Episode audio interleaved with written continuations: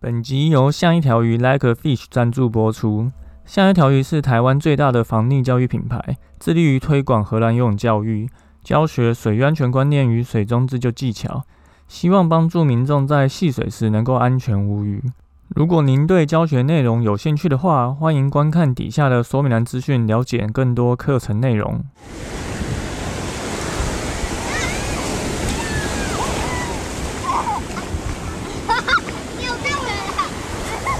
现在时间下午五点钟，海水浴场关闭，请尽速从水里上来，谢谢。Hello，大家好，你现在收听的是救生日常，我是焦哥，又来到本周的新闻报报啦。最近焦哥看到一个很热门的讨论串吼，在讨论为什么游泳池要戴泳帽。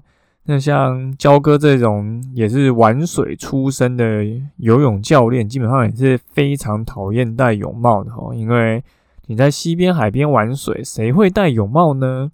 诶，还真的有。然后焦哥在海边当救生员的期间，如果你看到有人在戴泳帽的话，那他铁定也会戴泳镜，那他就是来认真游泳的。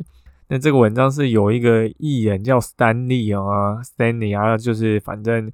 分享了他在国外游泳池、饭店相关的这个游泳经验，可是就觉得为什么台湾一堆业者都要大家戴泳帽，他真的是百思不得其解。那焦哥有稍微去询问了一下一些业者朋友啊，所以这边要帮忙平反一下，因为这个游泳池它的吸水的这个过滤孔啊，跟它的马力是有关系的，因为我们可能看过一些新闻写说。有小朋友的头发或者大人的头发被吸到这个排水孔，就就导致溺水的一个状况。那看到这些朋友是说，因为旧式的游泳池设计啊，是使用大型的过滤系统，那它这个过滤孔即便加上了这个防吸的盖子之后，马力依然强大，所以也会导致这个过滤桶里面的除毛器的里面会。堆积相当多的头发哦，所以所以才会想说要让这个泳客不能不戴泳帽下水。不过呢，这个当然依然无法说为什么台湾的游泳池奇怪，就只有我们是有大型过滤系统的旧式设计嘛？难道国外都没有吗？为什么国外真的都可以不用戴泳帽呢？因为台湾戴泳帽这个规定真的是独树一格哦，所以。就没办法啦，反而目前台湾泳池的叶子就是这样，那大家就请遵守。那焦哥觉得可以先把这个一定要穿泳裤这个规定改掉，因为我其实也超讨厌穿泳裤。你有宽松的海滩裤穿，为什么要穿这个紧紧不舒服的泳裤呢？好吧，这边就稍微一下摸摸这个网络上的一些留言。好，那本周一样有三件事情要跟大家说。第一个就是浮潜安全怎么顾？那如果大家有看到这周的新闻后，应该有看到这个日本知名动漫《游戏王》的的作者哦，金传过世。就如果你跟焦哥是差不多年纪的话，小时候应该也是蛮疯这个卡通吼，然后会跟同学去那个玩具店啊、文具店，然后抽卡牌，一包五十块，然后抽到散卡就可以直接拿去卖这样子。不知道大家有没有印象？那他的遗体被发现在冲绳的外海后，身上装备着这个浮潜浮具，但是发现的时候他已经没有生命迹象。那日本的毛媒体报道是说，这个高桥和希这位游戏王的作者被发现是在距离岸边三百公尺的位置。那他是独自到冲绳去观光，那因为租车公司联系不到本人，所以就报警。呃。这个高桥的遗体有被发现，下半身跟腹部有破损跟残缺，疑似是被海洋生物啃食过。那这边要跟大家讲一个小故事哦，就焦哥第一次救溺者没有救回来，其实就是救浮潜的人呢。那是一个风和日丽的下午哦，我记得应该是二零一八年吧，那时候刚好跟。是同事轮班吃饭，站帐篷下休息，结果同事就突然吹这个紧急哨吼，那你就看着一位冲浪客拉着一位中年大叔上来，那这个中年大叔被拉上来的时候，其实已经有点脸色发青，口吐白沫。那我们就同事赶快 CPR，然后联络一一九，用最快速度把人送上救护车。大概前后只花了十分钟吧，但最后我们还是没有把这位先生救活哈。那隔天这个事情其实就有上新闻，那新闻是写说这个先生带着他的家人到旁边的公共沙滩戏水，可不知道为什么被海流带走哦，就就发生了这个溺水的意外，然后还留下两个还在念大学的小朋友哈。那其实这件事情就对焦哥的影响蛮大的哦，因为这个是我第一次没有把人救活，所以其实也是因为这个原因，所以焦哥后来隔年就决定回台北来推广这个防溺教育哦。那这个先生其实他那时候只要做一件事情，就是养漂带源，其实就能够提升他的存活几率。但他为什么没有这样做呢？焦哥自己推测的，因为人在溺水的时候会紧张、焦虑、抽筋，所以可能也没有人教过他溺水的时候应该要怎么办，所以他当然就没有做办法做出相对应的反应。所以，我们浮潜的时候，其实有哪些事情需要注意呢？那焦哥有把这个浮潜要注意的事情写成一篇文章，哈，那这篇文章也有收录在。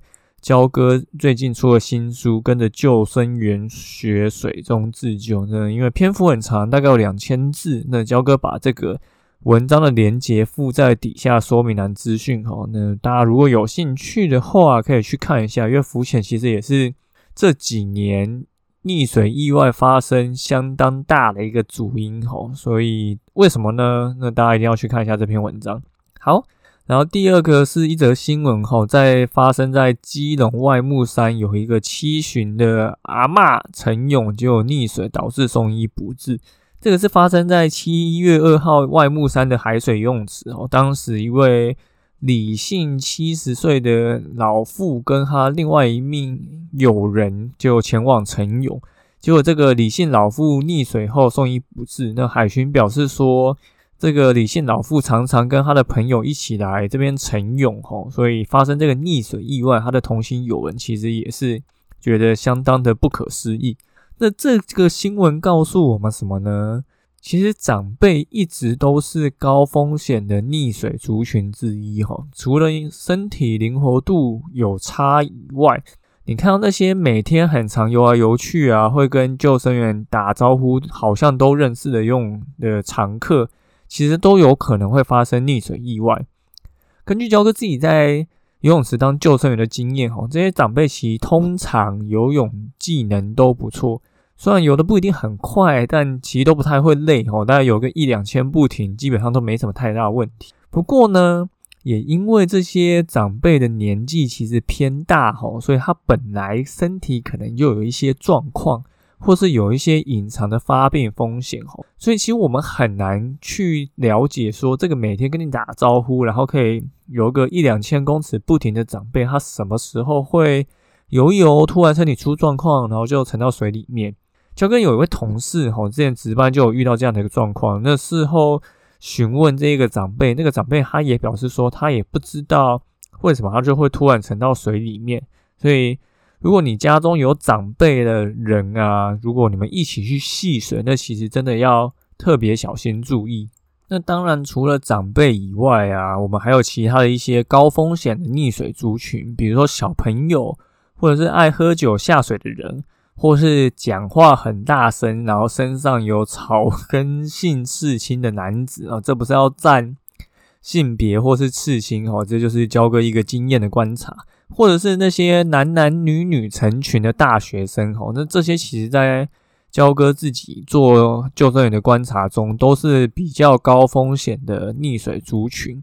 那为什么呢？交哥一样有把这个相关的资讯整理成一张防溺懒人包，吼，那透过懒人包的形式，就可以让大家更容易了解呃这些原因是什么。那一样会把这个懒人包的。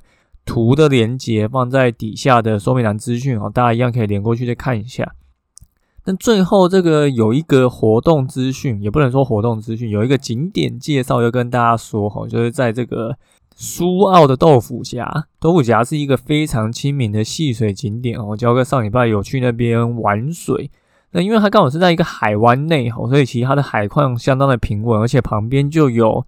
连洗室跟厕所，然后还有停车场，所以其实对于家庭而言是一个非常方便又安全的选择。那这边也可以滑 SUP 跟独木舟，只是是需要事先申请。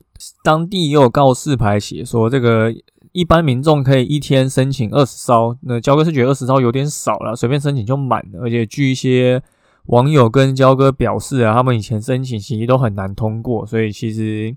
就是二十艘真的太少了。那如果你真的想要滑，那记得要先申请，这样才不会白跑一趟。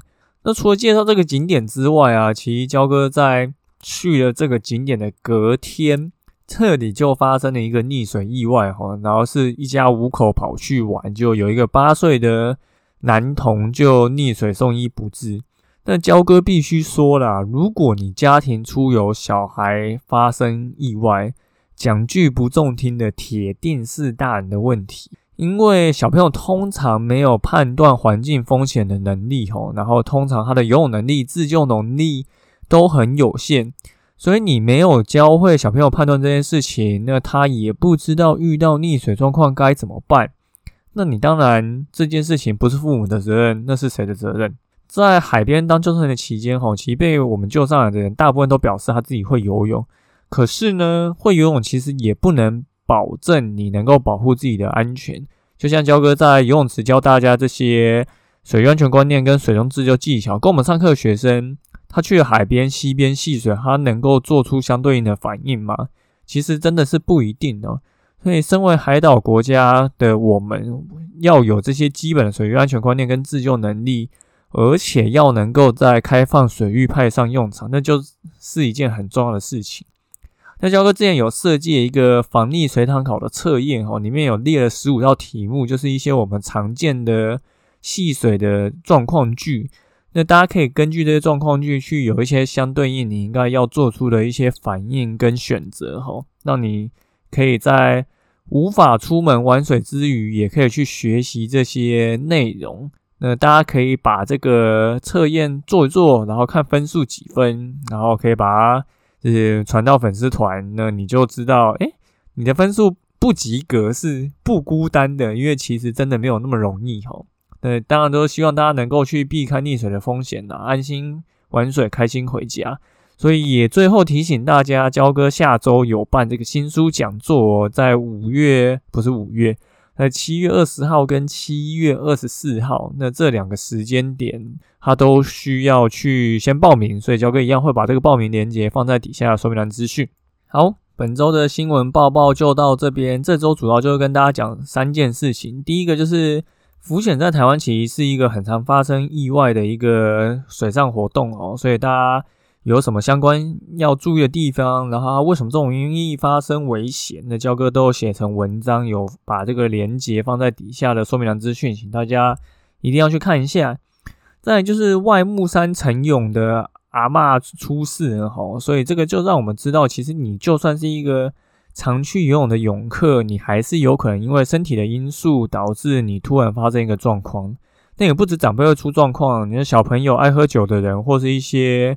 男男女女成群来的学生，其实都是高风险意外族群的。教哥整理成懒人包，你可以赶快去我们的网址连接下载。那最后呢，就是要跟大家讲说，豆腐夹其实是一个相当平静、安全、可以戏水的景点哦。但如果你在这边这种安全地方发生意外，那铁定是你应该要去好好的学习一下水域安全观念跟水中自救技巧。所以我们有做一个防溺水塘考测验，请大家可以去测试一下，看你自己对于这些，我觉得应该是 common sense 的一些安全观念，到底学会了多少？那希望大家做这个测验都能够超过及格，接近满分。好，那就感谢你收听今天的救生日常，我是焦哥。如果你喜欢我们的节目的话，欢迎到 Apple Podcast 留言并给我们五颗星，也推荐给身边的朋友们。